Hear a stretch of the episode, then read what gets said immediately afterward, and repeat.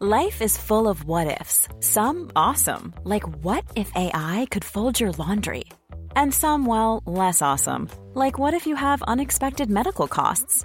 United Healthcare can help get you covered with Health Protector Guard fixed indemnity insurance plans. They supplement your primary plan to help you manage out of pocket costs. No deductibles, no enrollment periods, and especially no more what ifs. Visit uh1.com to find the Health Protector Guard plan for you.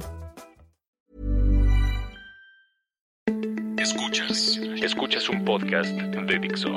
Escuchas Fuera de la caja con Macario Esquetino. por Dixo, Dixo. la productora de podcast más importante en habla hispana.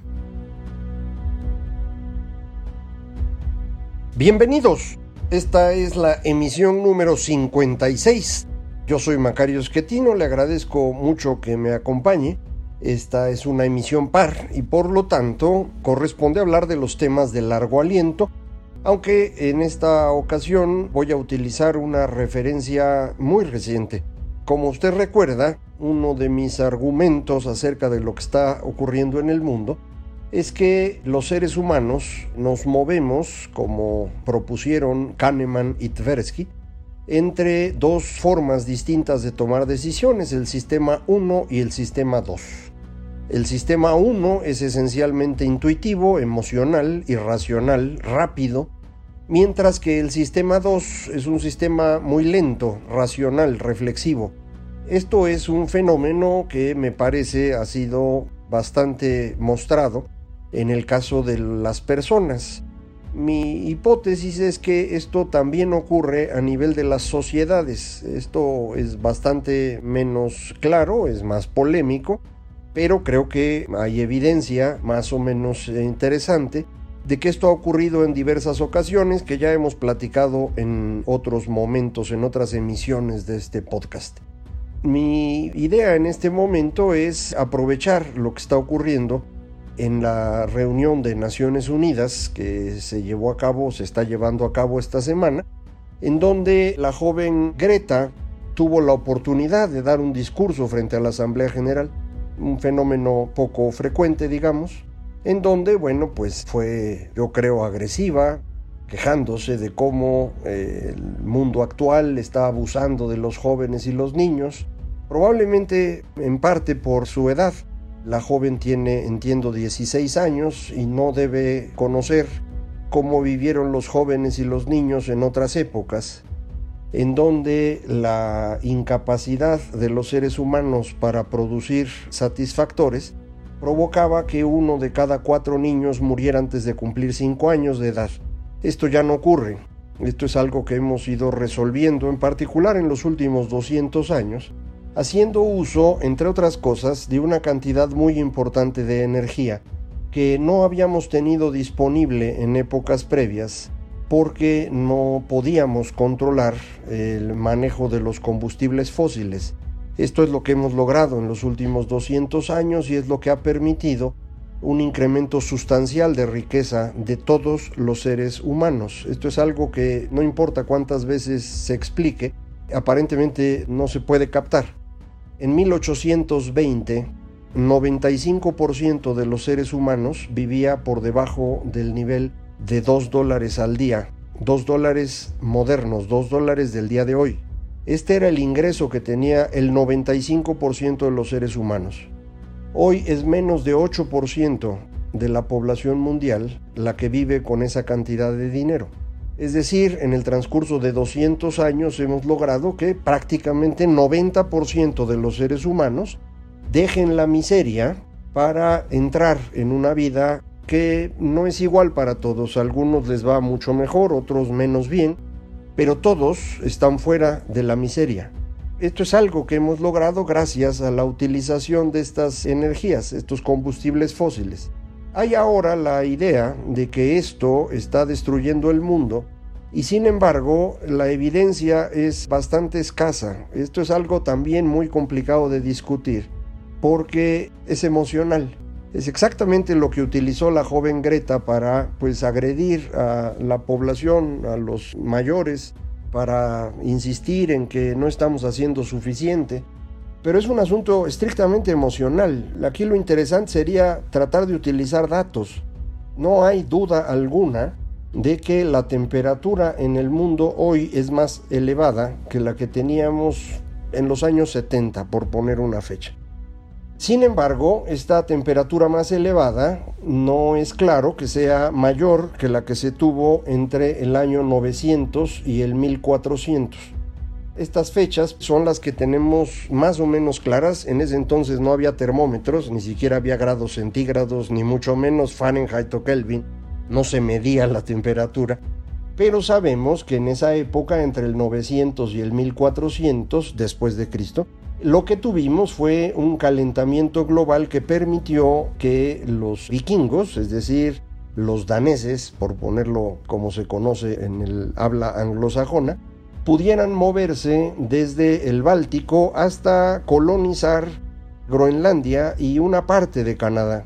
Para el 1400 terminó esta época de calentamiento global y lo que ocurrió es que pues se fueron quedando las poblaciones que habían llegado a Canadá y Groenlandia aisladas del resto. La población de Canadá desapareció, no sabemos bien qué le ocurrió. La de Groenlandia logró sobrevivir muy mermada, pero por eso Groenlandia sigue siendo una propiedad de Dinamarca. Esta época en la cual hubo un calentamiento significativo, insisto, no sabemos con certeza cuál era la temperatura.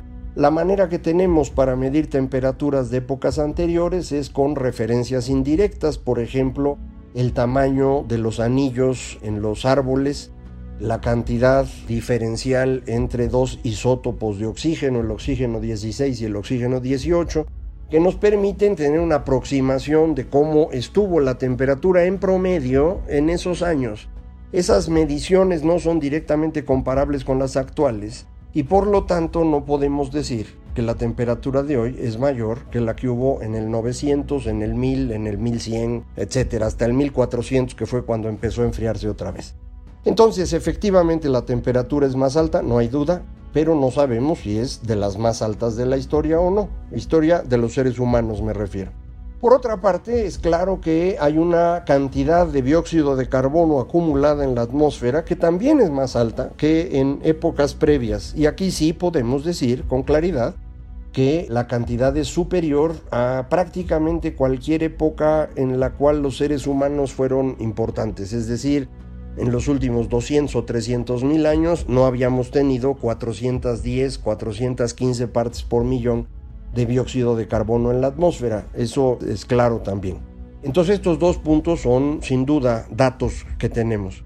Ahora, ¿cuál es la conexión entre estos? Eso es parte de la discusión. La duplicación de la cantidad de dióxido de carbono en la atmósfera debe elevar la temperatura global en 0.7 grados centígrados puesto que antes del uso general de carbón para mover las cosas, que ocurrió prácticamente, digamos, a fines del siglo XIX, teníamos 200 partes por millón de dióxido de carbono en la atmósfera, hoy tenemos 400, hemos duplicado la cantidad. Esto significa que hoy la temperatura debía ser 0.7 grados centígrados mayor que la que teníamos a fines del siglo XIX. Más o menos por ahí andamos. Si esta estimación sigue siendo correcta en el futuro, para incrementar la temperatura en otro 0.7 grados centígrados, habría que volver a duplicar de 400 a 800 partes por millón. Eso no estoy seguro que vaya a ocurrir, en particular porque estamos empezando a utilizar cada vez menos combustibles fósiles por unidad producida o por persona, como usted quiera medir.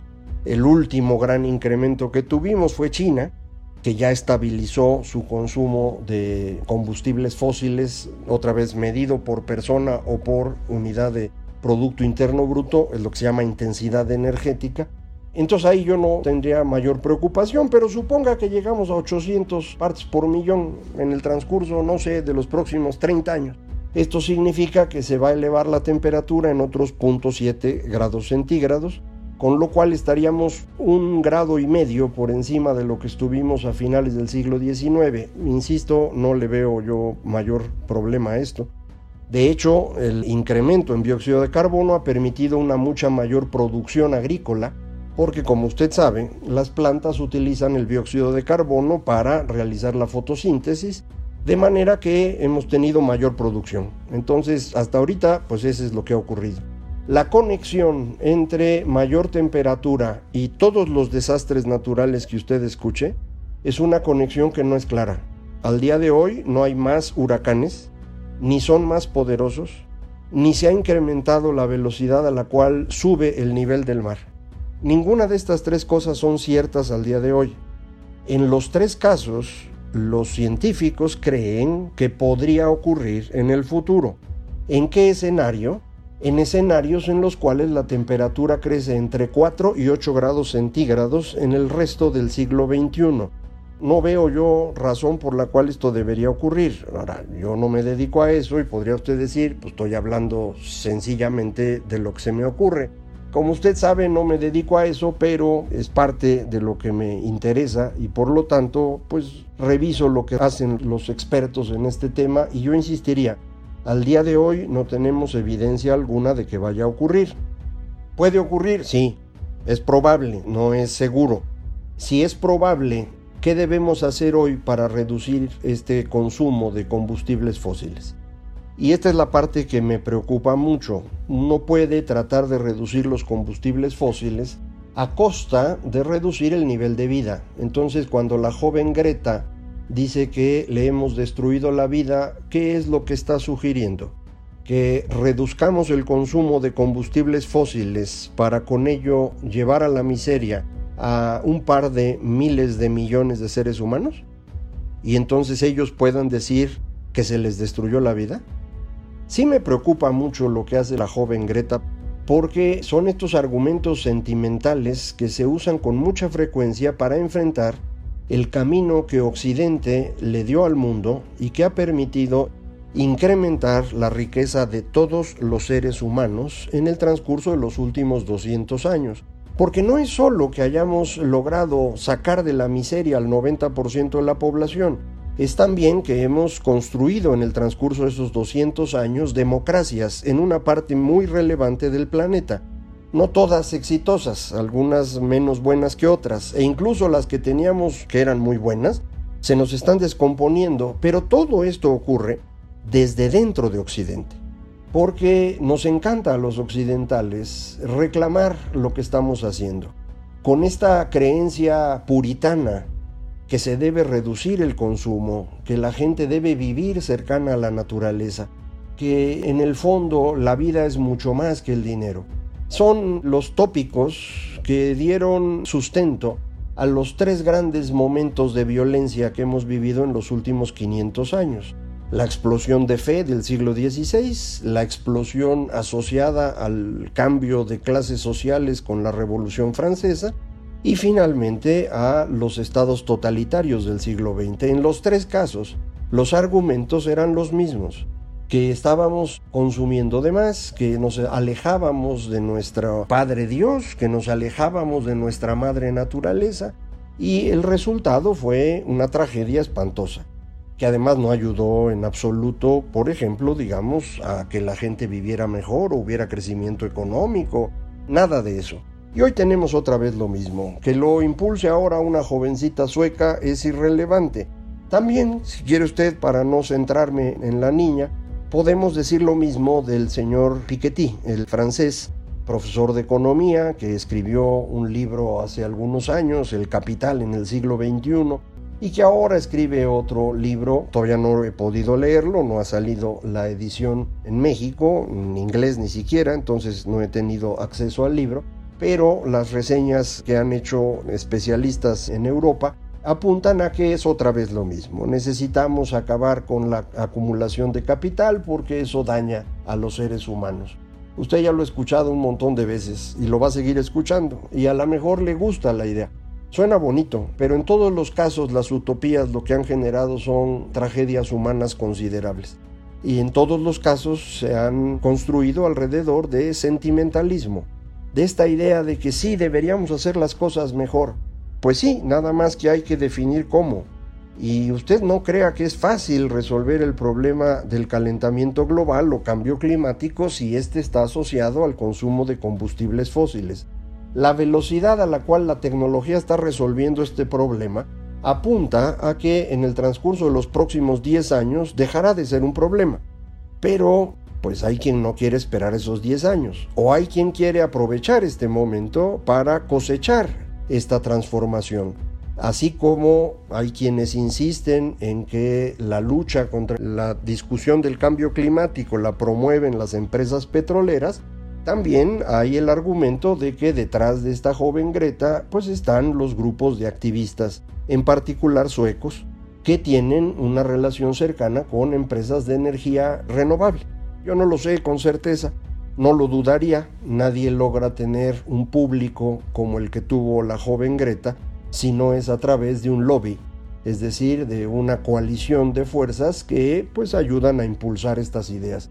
De manera que pues llegar a Naciones Unidas implica el apoyo de algunos multimillonarios, de algunos miembros de la realeza, como el que la llevó en su barquito. Y el argumento es ese, hay que acabar con Occidente. No creo que esta sea una buena idea. Y no lo creo porque las versiones distintas a las que Occidente propuso en los últimos 500 años, lo que le dieron a la humanidad fueron varios miles de años de vivir en la miseria. Le vuelvo a dar el dato. En 1820, 95% de los seres humanos vivía en la miseria. Podemos volver a eso, ¿eh? no es muy difícil. Y en ese caso ya no habría problema con el calentamiento global.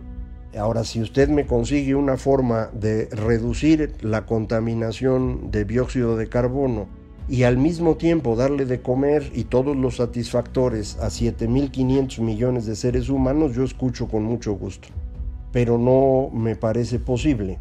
Hemos logrado reducir dentro de los combustibles o dentro de los energéticos a los combustibles fósiles al 85% del total. Eran el 95% hace muy poco tiempo.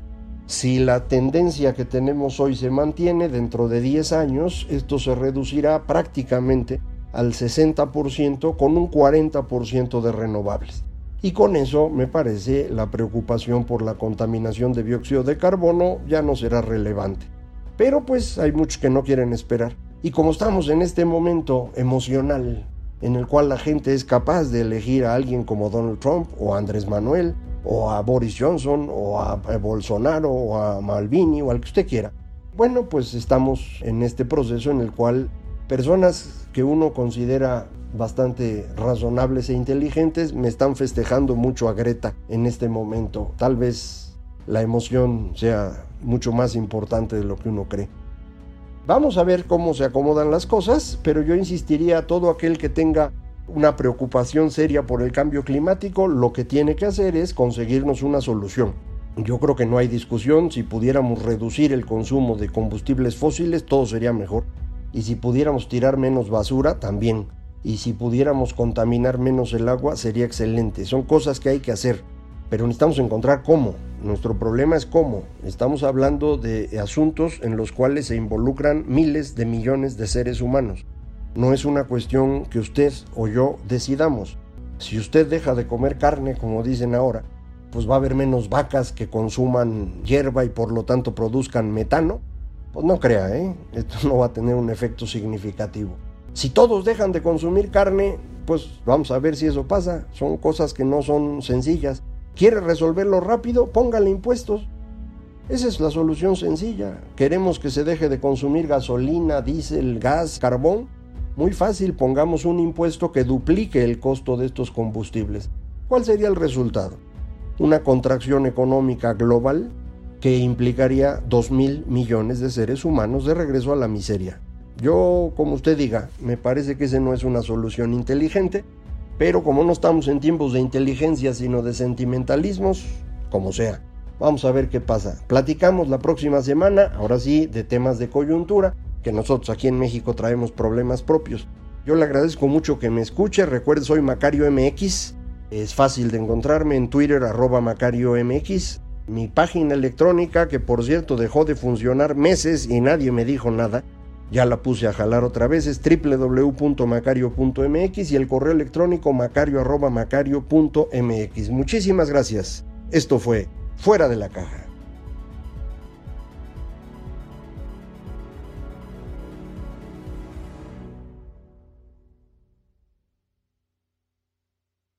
Dixo presentó